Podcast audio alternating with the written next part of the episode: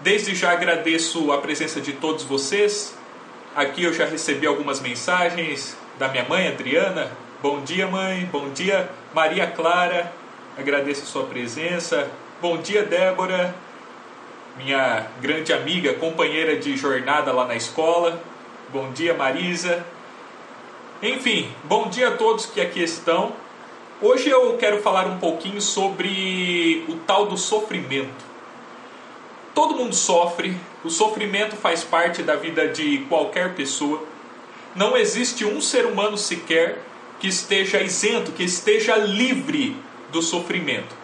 Eu quero fazer então uma breve reflexão a respeito das raízes do sofrimento, de onde vem, por que as pessoas sofrem. E também quero comentar um pouco sobre como lidar com o sofrimento, como superá-lo, como conviver com esse problema que faz parte da natureza da existência humana. Então vamos lá. Todo mundo gosta de ser feliz. Eu tenho certeza que não tem nenhuma pessoa aqui que sinta prazer ou deseje a infelicidade, a tristeza, a dor, o sofrimento. Todas as pessoas, sem sombra de dúvidas, querem evitar o que dá desprazer, o que traz dor, o que traz sofrimento. E todos aqui querem buscar aquilo que dá prazer, aquilo que dá alegria, aquilo que é, dá ânimo, aquilo que faz o corpo estar em um estágio de bem-estar. Todo mundo então quer a alegria, a felicidade, o bem-estar, o prazer. Isso faz parte da nossa constituição. Porém, em algum momento de nossa vida, o tal do sofrimento aparece. Em algum momento ele surge. Em algum momento o sofrimento vem nos incomodar. E nós precisamos fazer uma reflexão a respeito dele. Tem aquele sofrimento mais objetivo, que é quando, por exemplo, uma pessoa perde alguém que ama. Quando a pessoa perde um pai, uma mãe, um irmão. Ah, quando a pessoa perde até um animal de estimação. Tem pessoas que geram um vínculo com um bichinho muito maior do que aquele vínculo apenas de dono mas pessoas geram um vínculo com o animal, às vezes, de amizade, um vínculo de amor, onde aquele bichinho passa a fazer parte da própria família. Então, quando a gente perde uma pessoa que a gente ama, ou a gente perde um animalzinho de estimação, cada coisa tem sua dor, enfim, perder, obviamente, um pai, uma mãe, um irmão, traz uma dor muito maior do que perder um animal de estimação, possivelmente. Enfim, essa é aquela dor, aquele sofrimento mais objetivo, onde você olha e tem uma causa concreta. Você tem uma motivação para o sofrimento aparente, nítida.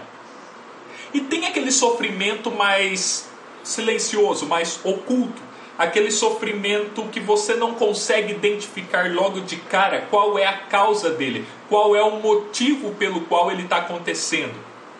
Esse sofrimento é aquele vazio interior do ser humano. Chega um momento de sua vida em que começa a aparecer um vazio, uma tristeza, uma angústia que você não sabe de onde vem, mas está ali. E aquela pessoa começa a crescer dentro de você. Isso é uma coisa que faz parte da vida humana também. Então nós temos esses dois tipos de sofrimento.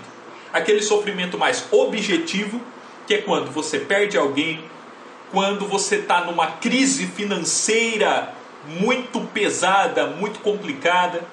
É aquele sofrimento em que você olha e sabe a causa dele, a causa material dele.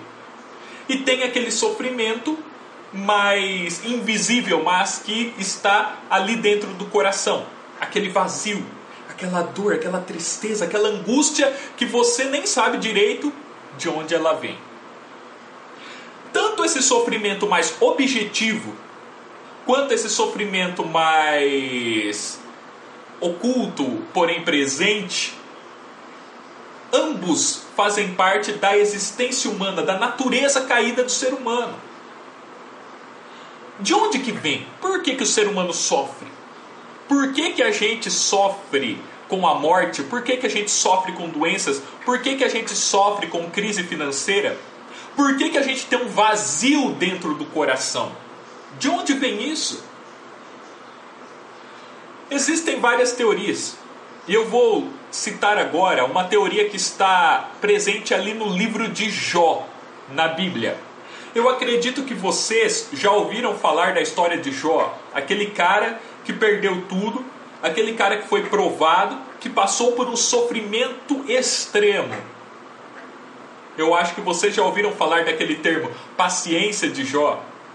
Porque Jó suportou aquela situação difícil, suportou aquele sofrimento. Então, quando a gente fala, por exemplo, que uma situação é difícil, a gente fala, nossa, eu preciso de uma paciência de Jó para vencer essa situação.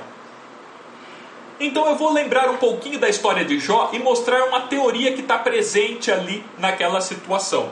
Uma teoria que era usada antigamente pelos judeus para explicar a razão do sofrimento. Então essa teoria judaica dizia que o justo sempre prospera e o mal sempre sofre. Os judeus acreditavam que o sofrimento era fruto do pecado era fruto do erro do ser humano. Então, essa teoria pregava isso. O justo, aquele que faz tudo certinho, aquele que cumpre a lei, prospera. E aquele que é mau, aquele que peca, aquele que erra, sofre. Mas será que essa teoria estava certa? Vamos analisar na situação do Jó para a gente entender essa teoria. Sim, é, é, essa teoria ela tem um ponto dela que pode nos fazer achar que ela está certa. Porque existem sofrimentos que estão ligados com escolhas erradas que fazemos. Existem sofrimentos que estão diretamente ligados a uma decisão errada nossa. Por exemplo, a pessoa decide correr em alta velocidade. Ela sabe que isso é errado. Ela sabe que isso pode trazer problema, mas mesmo assim ela vai lá e corre. Mesmo assim, ela vai lá e faz isso. E aí essa pessoa bate, essa pessoa então perde o carro, essa pessoa se quebra, essa pessoa fica ali numa cama de hospital, essa pessoa está sofrendo porque ela fez uma escolha errada. Tá, então em partes, alguns sofrimentos que nós temos, eles são por escolhas erradas que fazemos, por erros, por pecados nossos. Porém, aqui nós começamos a perceber que aquela teoria judaica não estava tão certa assim. Há sofrimentos que não têm a ver com a nossa escolha. A pessoa pode passar a vida inteira escolhendo certo, fazendo bem, cumprindo a lei de Deus, fazendo tudo direitinho, tudo bonitinho. E mesmo assim ela vai sofrer em algum momento. Mesmo assim, ela poderá passar fome. Nós já ficamos sabendo de pessoas que eram excelentes, muito boas, e foram perseguidas, e foram privadas do seu alimento, e apanharam. Nós temos o exemplo do próprio Cristo, do próprio Deus que esteve entre nós. Cristo sofreu, Cristo foi perseguido, Cristo foi rejeitado pelos seus. Cristo apanhou, Cristo morreu na cruz por nós. E Cristo era perfeito. Cristo nunca pecou, nunca fez uma escolha errada. Então, o que, aconteceu ali na situação de Cristo? Cristo se fez homem. Cristo entrou na nossa pele. Cristo assumiu a natureza humana para cumprir o propósito da salvação. E Cristo, por ter se tornado humano, sofreu e morreu. Então, o sofrimento faz parte da natureza da existência humana. Você escolhendo bem ou você escolhendo mal. O sofrimento está ali. Então, aquela teoria judaica de que o justo sempre prospera e tudo dá certo para ele, ele não sofre, E quando a pessoa está sofrendo, é porque ela pecou, é porque ela fez uma escolha errada, ela não está certa. E o livro de Jó mostra isso para a gente. Vamos analisar o caso de Jó então. Jó era uma pessoa temente a Deus. Jó era uma pessoa fiel a Deus, uma pessoa que andava no caminho de Deus. Jó era uma pessoa íntegra, uma pessoa decente. E a integridade, a decência livra a gente de muitos sofrimentos idiotas. Ok? Quando você faz a coisa certa, quando você vai pelo caminho certo, primeiro que você crendo em Deus e fazendo a vontade de Deus, você já tem a vida eterna garantida. Então aquele sofrimento ah, do possível inferno, ele vai sumindo da tua vida. E você, por escolher coisas certas, evita alguns problemas que são evitáveis. Então Jó com certeza vivia essa vida de acordo com a vontade de Deus, evitando confusões bobas, evitando sofrimentos desnecessários. Porém, Jó era ser humano Jó estava sujeito a sofrimentos que todos os seres humanos podem passar. E teve um momento ali em que o diabo se incomodou com Jó. O diabo não ficou contente com a postura de Jó. E o diabo pediu para Deus para que ele testasse Jó. E Deus permitiu. Deus permitiu que o diabo provasse Jó mexesse com Jó. Deus só não permitiu que o diabo tirasse a vida de Jó. Ok? Então começou essa provação. Jó, pessoa íntegra, boa, pessoa que andava no caminho de Deus, fazia a vontade de Deus, pessoa temente a Deus. Jó começou a sofrer algumas perdas. Primeiro, o diabo tocou na prosperidade e na família de Jó. O diabo foi mexer ali, no campo familiar. Jó perdeu seus filhos, Jó perdeu suas riquezas. Isso não é nada legal. Talvez alguém aqui já tenha perdido uma pessoa da família. Eu já perdi uma avó, já perdi um avô. Tem pessoas que já perderam pais, mães, irmãos, enfim. E isso realmente dói, isso machuca, isso deixa a gente mal. Isso é um sofrimento justificável. Quando a pessoa está chorando, chora mesmo, porque perder uma pessoa não é fácil. Ok? Então esse sofrimento é um sofrimento digno, certo? Um sofrimento objetivo. E a pessoa tem que chorar mesmo, tem que sofrer aquela situação. E Jó passou por isso. Jó perdeu suas riquezas, era uma pessoa muito rica, e perdeu seus filhos, perdeu pessoas da sua família. Depois o diabo tocou num segundo ponto da vida de Jó. O diabo mexeu na saúde de Jó. Jó ficou todo doente, acabado em termos de saúde. E depois, não satisfeito, o diabo mexeu na honra de Jó. Jó começou a ser difamado pelas pessoas. E aí entram em cena três amigos de Jó. Três amigos. Belos amigos.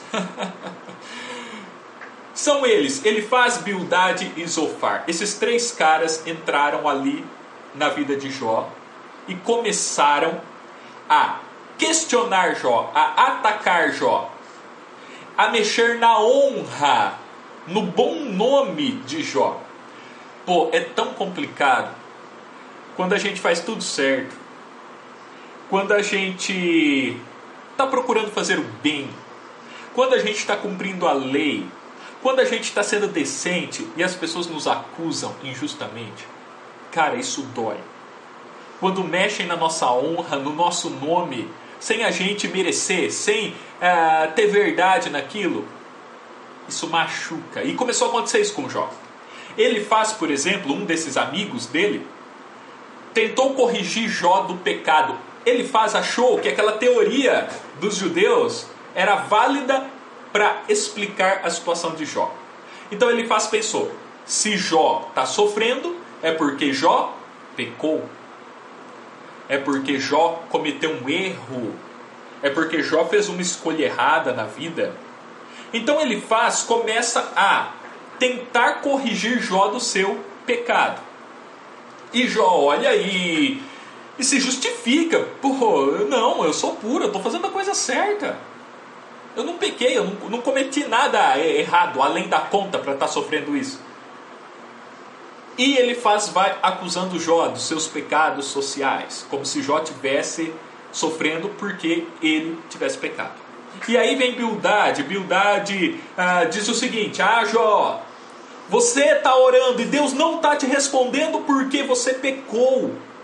Deus não atende o clamor do pecador. É isso que Bildade quer dizer para o Jó ali. Você pecou, é por isso que Deus não está te ouvindo, por isso que Deus não está te respondendo, por isso que você clama, clama, clama e Deus não fala com você, porque você pecou. Aí vem o terceiro cara, o Zofar, e diz: Jó, você tem que se arrepender, cara. Você tem que mudar de vida, se arrependa, você errou, você pecou. Então, esses três amigos começam a usar aquela teoria de que a pessoa pecou, ela sofre, a pessoa é justa, ela fica bem, para analisar a situação de Jó. E Jó sabia que ele não tinha cometido nada de tão grave, de tão errado, de tão diferente para estar tá sofrendo tudo aquilo. Jó era íntegro, Jó andava no caminho de Deus. Mas esses amigos começaram a acusá-lo de ter pecado. Você está sofrendo porque você errou, porque você pecou, porque você não presta. E isso acontece. Quantas vezes já não pensaram isso a respeito da gente? Ah, isso que essa pessoa está sofrendo é castigo de Deus. Às vezes não, cara. Porque sofrimento, perdas, traições, tudo isso está no ser humano. Tudo isso pode acontecer com qualquer pessoa, com quem é bom, com quem é ruim. Enfim. Então essa era a situação ali. Aí Jó começa a reagir então a tudo isso, pô. O cara perde a família, o cara perde a prosperidade, o cara perde a saúde, o cara começa a ser difamado. Então ele começa ali a questionar a Deus. Reparem uma coisa, um parênteses aqui. Jó nunca deixou de crer em Deus. O tempo todo. Porém, Jó questionou a Deus, Jó reclamou, certo? Tá, mas isso não significa que Jó estava abandonando Deus. Jó nunca abandonou Deus. Ele buscou a Deus o tempo inteiro nessa história. Jó então sofreu tudo aquilo e continuou buscando a Deus naquela situação. Então Jó perguntou: Deus, por que você castiga um homem fraco como eu? Jó foi se queixando, uh, Jó, Jó ele busca um encontro com Deus. Deus, olha aqui, ó, tem gente ruim prosperando, tem gente má ficando rica e se dando bem e curtindo boa saúde, e eu tô aqui sofrendo isso. Jó começa a achar que Deus é indiferente. Quantas vezes a gente já pensou isso? Não é? Nossa, Deus não está me ouvindo, Deus está sendo indiferente a mim, Deus está permitindo que eu, justo, não, não prospere, mas eu estou vendo gente fazendo tudo errado e se dando bem na vida, pô. Questionar a Deus não te faz menor do que você é. Faz parte, a gente questiona. Eu já questionei a Deus, Jó fez isso, somos humanos, pô. E Jó vai questionando então a Deus, vai se queixando, uh, ele chega a pensar que Deus não é justo nessa vida. E Jó se defende. É normal que a gente entre na defensiva diante de um sofrimento. Então, Jó ali, se vocês lerem esse livro, leiam esse livro. Leiam, leiam o livro de Jó. Jó ali ele vai defendendo sua integridade com paixão, apaixonadamente, desafia o próprio Deus. Desafia o próprio Deus para que Deus mostre nele a falta que faz ele merecer aquele castigo. Então aí entra um quarto amigo. Um quarto amigo, quarta pessoa. Esse amigo, diferente dos outros três, é um amigo sensato e temente a Deus. Oh, prestem atenção nisso, gente, é maravilhoso. Esse quarto amigo se chama Eliú. Eliú entra na conversa depois que todo mundo falou Então, primeiro, os três amigos acusaram Jó, Jó se defendeu, e aí depois disso entrou Eliú. Eliú, sensato, equilibrado, sábio, notou erros nos dois lados. Ele percebeu erros nos amigos que acusavam Jó e também em Jó. Então Eliú vai atacando os argumentos de Jó. É, então Jó dizia que Deus estava sendo injusto, que Deus não fala com ele. É, e Eliú deixa claro para Jó o seguinte: Deus não governa sem justiça. Deus é justo. Então, ó, Jó, não pense que Deus é injusto, não. Ele é justo. Então, não esqueça disso. Deus é justo. Ok? Ponto. E aí ele vai mostrando: Deus tem falado com você, Jó, por meio do sofrimento, buscando te ensinar alguma verdade. Meus queridos, Deus fala conosco no meio do sofrimento. Tá bom? Sofrimento, às vezes, está sendo usado para que Deus nos ensine algo. Não esqueçam disso. E Eliú também mostra para Jó o seguinte: Jó, você está sendo orgulhoso. E aqui Jó realmente estava sendo orgulhoso. Quantas vezes nós somos orgulhosos, fracos, e começamos a reclamar só porque a internet está ruim, ou porque o bife está mal passado? A gente é folgado às vezes. A gente reclama demais. E a gente começa a se sentir príncipes nesse mundo complicado. A gente se deixa tomar pelo orgulho. E Jó deixou-se tomar pelo orgulho nessa situação. E Eliú deixa claro: Jó, você precisa se humilhar perante Deus. Pare de desafiar Deus, de achar que Deus é injusto, que Deus está errado, que você está certo. Se humilhe perante Deus.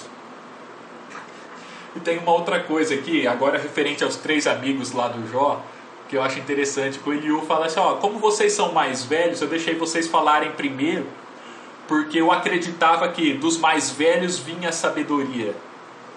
Mas na verdade eu percebi que não, que a sabedoria não está ligada à idade, certo? Então, os três amigos anteriores só falaram besteira, só atrapalharam, só encheram o saco na situação. Como a maior parte das pessoas na sociedade só enche o saco, só fala besteira, só palpita errado.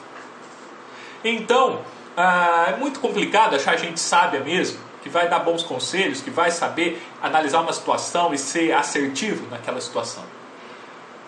E esses três amigos do Jó anteriores aí só falaram bobagem, só atrapalharam. E o Eliú disse então: Ah, eu achava que vocês, por serem mais velhos, mais experientes, teriam mais sabedoria. E de fato não. De fato não tiveram. Enfim. E Eliú então termina seu discurso. Aí entra Deus. Eu estou terminando já essa parte do Jó para entrar naquilo que eu realmente quero. É que eu preciso contar a história do Jó, esse exemplo para depois falar algumas coisas práticas e objetivas para nossa prática diária. Deus então entra na conversa. Então, os amigos de Jó acusaram ele, Jó perdeu tudo ali. Uh, Eliú falou, Jó murmurou, questionou e tal. E aí entra Deus.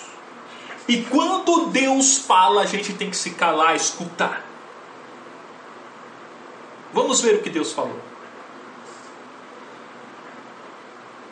Deus vai mostrando que nós não somos capazes de explicar nem as maravilhas da natureza. Como é que a gente pode então entender os propósitos de Deus? Deus vai mostrando as grandezas da natureza e mostrando o quanto a gente é pequeno perante isso. Como a gente tem dificuldade de entender tudo o que acontece nesse mundo gigantesco. E aí, Deus vai mostrando que Jó tem que tomar cuidado para não usurpar o lugar do Todo-Poderoso. Às vezes a gente se acha Deus. A gente acha que tem resposta e solução para tudo. Não, só Deus tem resposta, só Deus tem solução, só Deus é capaz de pôr ordem na bagunça que é a nossa vida. Só Deus. Ele é o Todo-Poderoso e nós devemos simplesmente nos humilhar perante Ele e aceitar o agir de Deus, aceitar a vontade de Deus. Deus vai mostrando que o sofrimento não deve produzir espírito de rebelião, mas fé crescente. Deus está cuidando de tudo e de todos, gente. Deus então intervém, fala com Jó e Jó se cala, escuta e aceita Deus.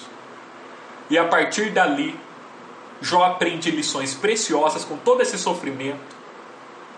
Jó aprende lições preciosas nesses relacionamentos com seus amigos e principalmente quando ele se cala e deixa Deus falar.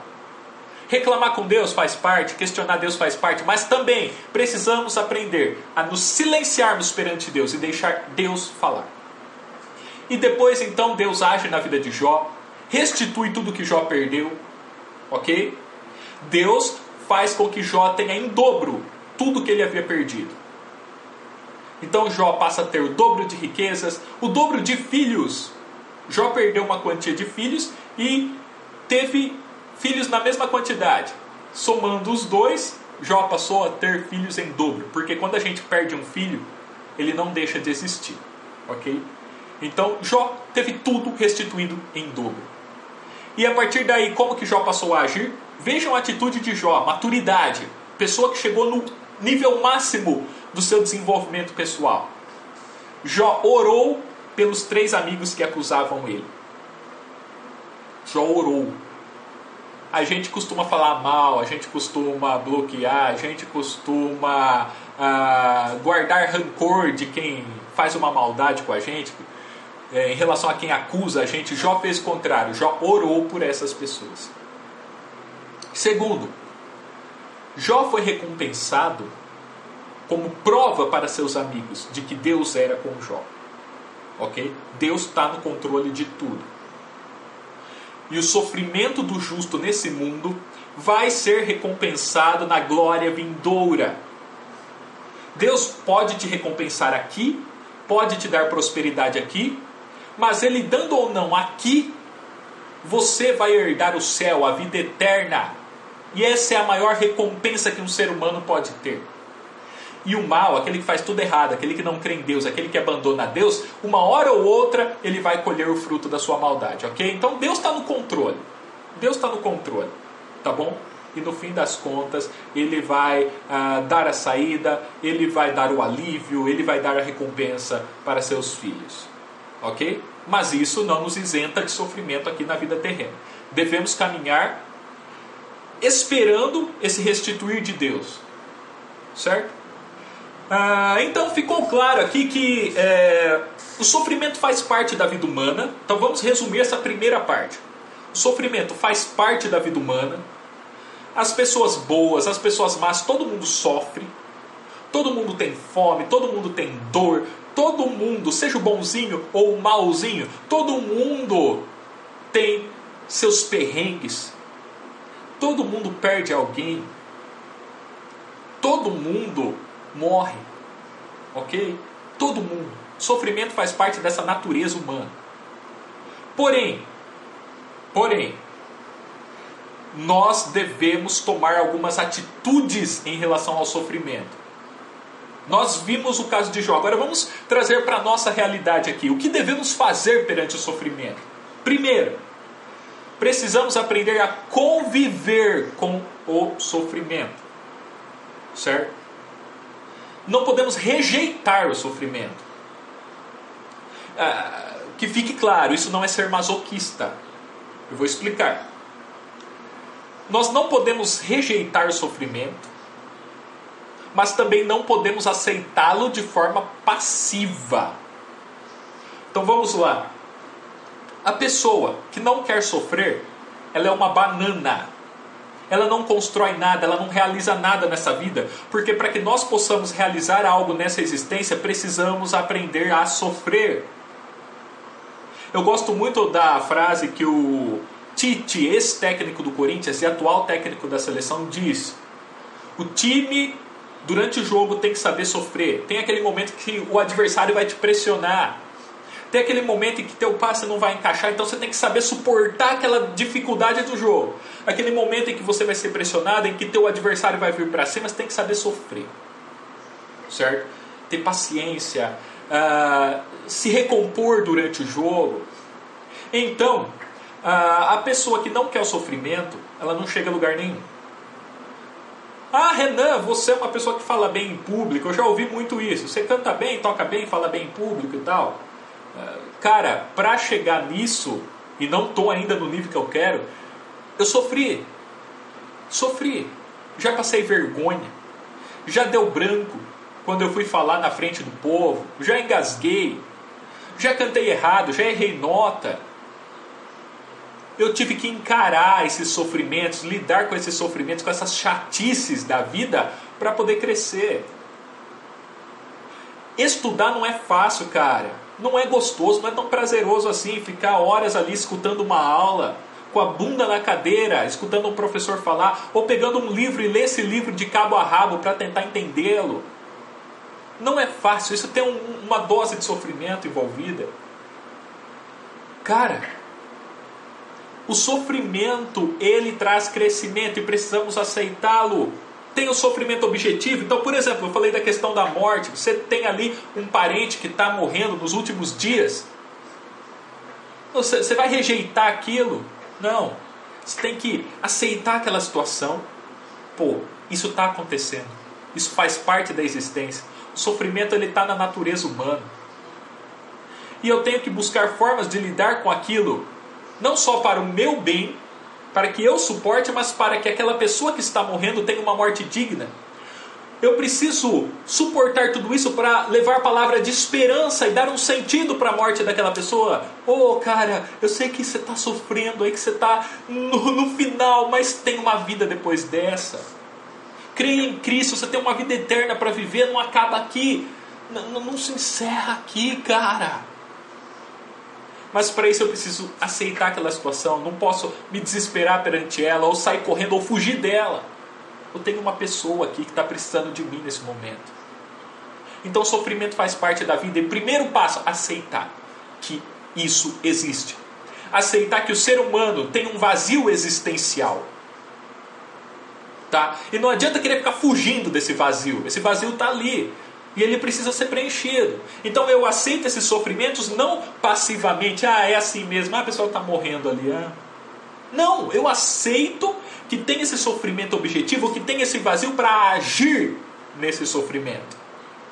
Eu aceito para poder fazer algo. É uma aceitação ativa.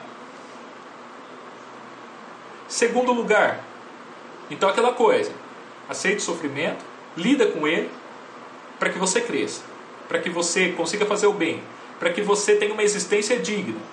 Ok? Segundo lugar, precisamos nos fortalecer. Então, antes de buscar prazer, é, alegria, é, bem-estar, precisamos nos tornar fortes. E eu falo em todos os sentidos. Por exemplo, fisicamente. Tente fortalecer seu físico. Faça exercícios. Levante pesos. Não precisa ir para uma academia para isso, mas pode ser também. Fortaleça teu corpo para que você aguente o tranco, para que você aguente as dificuldades do dia a dia. Treine teu corpo para ele acordar cedo, para ele lidar com situações de estresse. Se fortaleça. Mas acima de tudo, fortaleça teu intelecto, tá? Fortaleça a tua alma, fortaleça o teu espírito e para que você tenha um espírito forte, você precisa orar, orar sem cessar todos os dias, vida de oração. Para suportar esse mundo louco, esse monte de mentira que contam pra gente, para suportar as doenças, para suportar a, aquele ambiente de trabalho que às vezes a, tem gente ali chata, tem obrigações que não são tão agradáveis assim, para suportar tudo. Cristo ele foi se fortalecendo ao longo do seu ministério para suportar a cruz. Cristo chorou gotas de sangue no Getsemane para suportar a dor da cruz. Fortaleça teu corpo, fortaleça tua alma, fortaleça teu espírito. Você quer ser uma pessoa com opiniões mais acertadas? Fortaleça teu intelecto, estude antes de sair falando um monte de besteira por aí. Torne-se forte para suportar os sofrimentos da vida. Lembrando que a oração é o principal elemento para te fortalecer, ok? Porque não adianta nada a força dos braços, a força do intelecto, se o teu espírito não está vivo. Se o, se o teu espírito não está conectado a Deus, se você não está cheio do Espírito Santo, ok? Terceiro, pare com autopiedade. Pare é, de ficar olhando só para o seu interior. Sabe aquele papo assim? Ah, olhe para dentro de você e você vai achar respostas. Não, o, nosso interior é bagunça, é caos, é desordem. A pessoa, quando ela perde um namorado, uma namorada, por exemplo, é, a pessoa quando perde alguém, por qualquer motivo, ela começa a olhar para dentro de si, ela só vai achar confusão. Ficar pensando demais, às vezes atrapalha. Precisamos parar de ficar olhando para o nosso interior tentando achar resposta e ficar com aquela autopiedade e precisamos começar a olhar para o mundo onde nós estamos instalados. OK?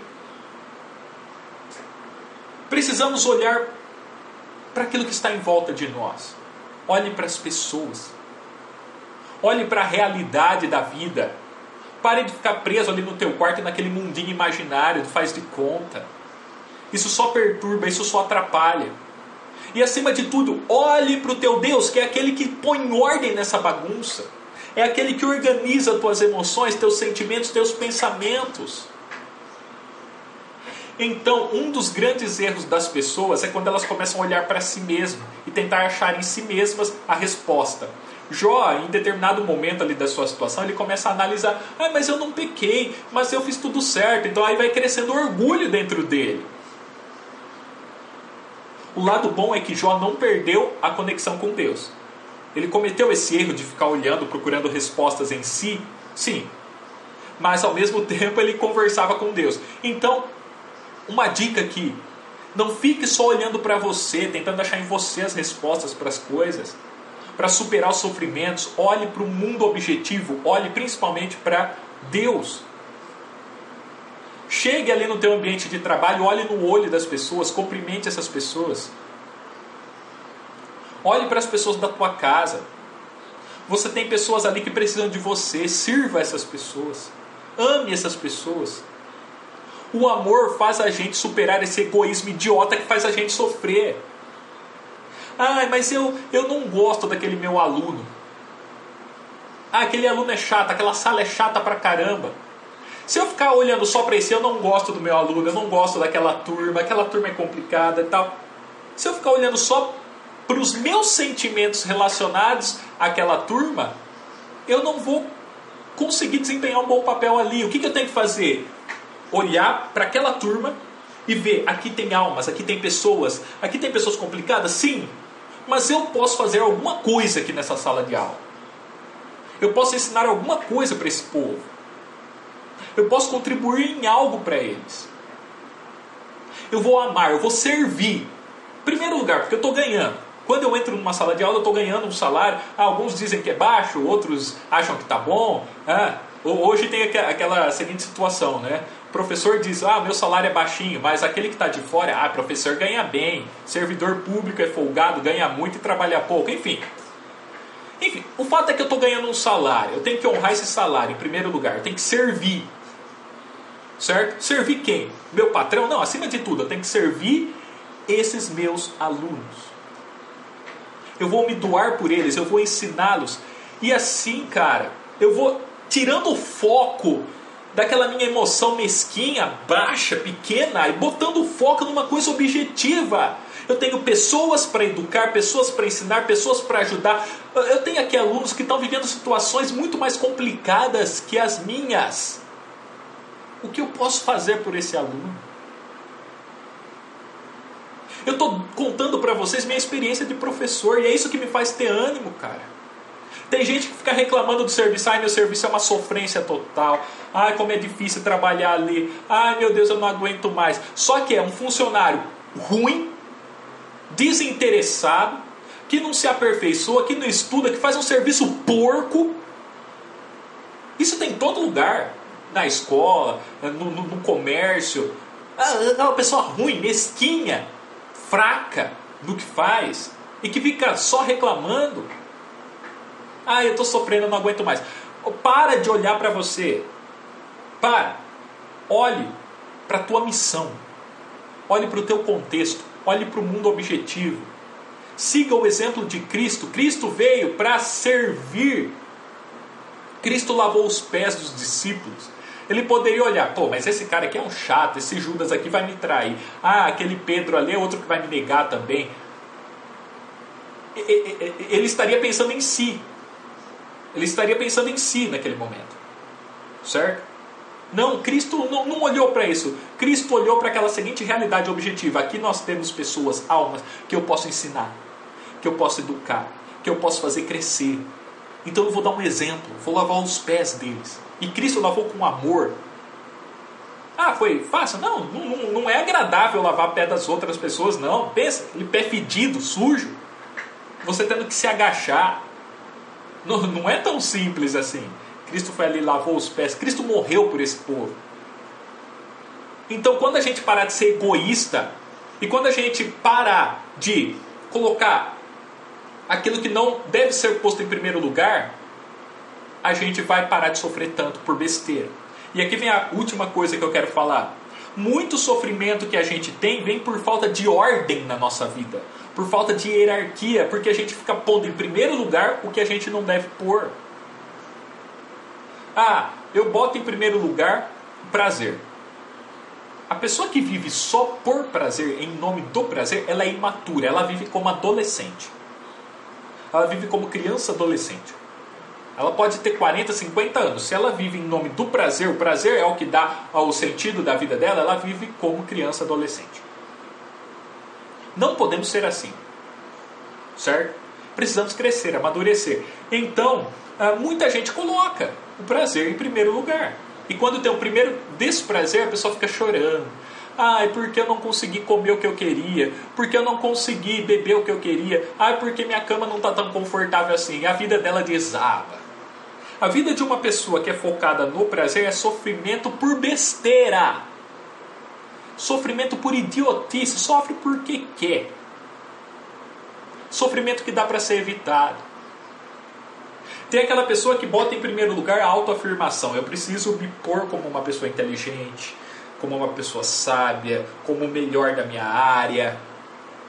E essa pessoa que bota a autoafirmação em primeiro lugar, ela também é imatura. Na teoria das 12 camadas da personalidade, ela está ali na camada 5. Ó, de 12 na 5, lá embaixo. Coisa de adolescente também. Essa pessoa que põe a autoafirmação em primeiro lugar, ela vai sofrer por besteira. Por quê? Quando ela perceber que ela não é a melhor, quando não elogiarem ela, quando ela não conseguir ah, fazer o que ela achou que ela era capaz de fazer, ela vai sofrer. Tá vendo? Quando a gente bota essas besteirinhas em primeiro lugar na vida, a gente sofre à toa. São sofrimentos que dá para a gente evitar. Agora, quando a gente põe Deus em primeiro lugar, ah, não é tão simples assim. Mas a gente tem que buscar isso. Colocar Deus em primeiro lugar. A gente vai conseguindo superar esses sofrimentos bobos do dia a dia e a gente vai encontrando força para lidar com aqueles sofrimentos que são mais sérios, digamos assim. Que são aqueles dois que eu falei: aquele sofrimento de uma ordem mais objetiva, de perder alguém. A morte é inevitável, você pode fazer o que for, você pode ser a pessoa mais madura do mundo, a morte vai aparecer. Ou de alguém, ou a tua. Então a gente tem esse sofrimento e a gente tem aquele vazio existencial. Esses dois sofrimentos são os sofrimentos mais sérios do ser humano. E quando a gente põe Deus em primeiro lugar, a gente lembra que a vida não acaba quando a gente morre, certo? A vida não termina na nossa morte, então a gente tem a esperança da vida eterna, a esperança da glória. Então, a morte vai estar ali, vai doer, vai, vai machucar, mas a gente não vai perder aquela alegria, aquela esperança e até o último suspiro, a gente vai ter alguma paz dentro de nós. E quando a gente crê em Deus, a gente põe Deus em primeiro lugar, aquele vazio existencial some. Sempre que a gente busca Deus, é cheio do Espírito Santo, aquele vazio desaparece. Então, que essa seja a nossa atitude. Aprender a conviver com o sofrimento, porque ele está na natureza humana, de qualquer pessoa. Sofrimento está na vida do bonzinho, do ruim, do que faz tudo certo, do que dá mancada, está na vida de todo mundo. Tá bom? Então, sofrimento faz parte da vida, devemos aceitar isso. Tá? Aceitar para transcender, aceitar para superar, aceitar para agir a partir desse sofrimento. Segundo, precisamos nos fortalecer, nos tornarmos mais fortes para poder suportar essas dificuldades do dia a dia. Precisamos aprender a olhar para o mundo, para as pessoas, amar as pessoas e amar a Deus acima de tudo. Olhar para o que está fora e não ficar só naquele mundinho interior, todo complicado, todo bagunçado, que é o mundo interior de qualquer pessoa. E quarto, entender que buscando a Deus acima de tudo e botando Deus em primeiro lugar, a gente vai preenchendo o vazio e a gente vai ganhando uma força extra para vencer os sofrimentos do dia a dia. Ok? Então é isso que eu tinha para falar com vocês. Lembrem-se lá do caso de Jó. Tá? Jó é um exemplo de uma pessoa que passou por tudo isso de forma extrema. Tá? Na Bíblia ali a gente tem casos extremos que servem de exemplo para nós. E tem gente aqui que está passando por sofrimento muito menor que o de Jó e está fazendo pior que o Jó. Tem gente aqui que está reclamando porque o bife está mal passado, ou porque o refrigerante não está tão gelado. Tem gente reclamando por isso e achando que a vida é o fim da picada só por causa dessas coisas. Então, tem gente é, desistindo de tudo por situações muito menores que as situações que Jó passou. Então, lembrem-se: Jó era justo, mesmo assim sofreu perdeu família, perdeu prosperidade, perdeu saúde. Ah, os amigos acusaram Jó, Jó reclamou, Jó ah, se queixou, mas Jó não perdeu ligação com Deus. Tá bom? Ah, se alguém te acusar, ah, você está sofrendo isso porque você errou, pecou, você sabe que não é assim.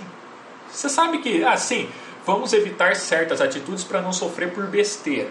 Escolher certo para sofrer menos. Mas o sofrimento está ali na vida do ser humano. Você sabe que não é assim, então ignore essas pessoas, olhe por elas. Ah, Deus perdoa aqueles idiotas que estão falando besteira ao meu respeito. Tá bom? E não, não, não deixe Deus. Não desapegue de Deus. Não perca a firmeza com Deus. Tá bom? Então é isso, gente, que eu tinha para falar com vocês hoje. Espero que tenha acrescentado algo. Esse vídeo acho que vai ficar gravado aqui, vai ficar disponível aqui no Facebook eu tentei fazer uma transmissão diferente, com uma qualidade de som melhor, mas o aplicativo não funcionou na hora H. Tinha até meu microfone aqui para fazer bonitinho. Usei o som do celular, então talvez foi um pouquinho chiado, algum cachorro latiu aí. Então desculpem, tá? Eu queria ter feito com uma qualidade um pouquinho melhor. Mas ah, vamos lidar e usar aquilo que a gente tem à nossa disposição, em vez de ficar reclamando ou desistindo. Beleza? Muito obrigado a todo mundo aí que participou. Tem dois recados que eu não tinha lido aqui, né? Da Sabrina. Obrigado, Sabrina. Deus te abençoe. Uh, um recadinho da Marisa. Meu irmão, você é bênção na minha vida. Obrigado. Espero continuar sendo, tá? Vida não é fácil, não. Hoje tem jogo do Corinthians, por exemplo. Jogo do Corinthians é sofrência. É, é duro.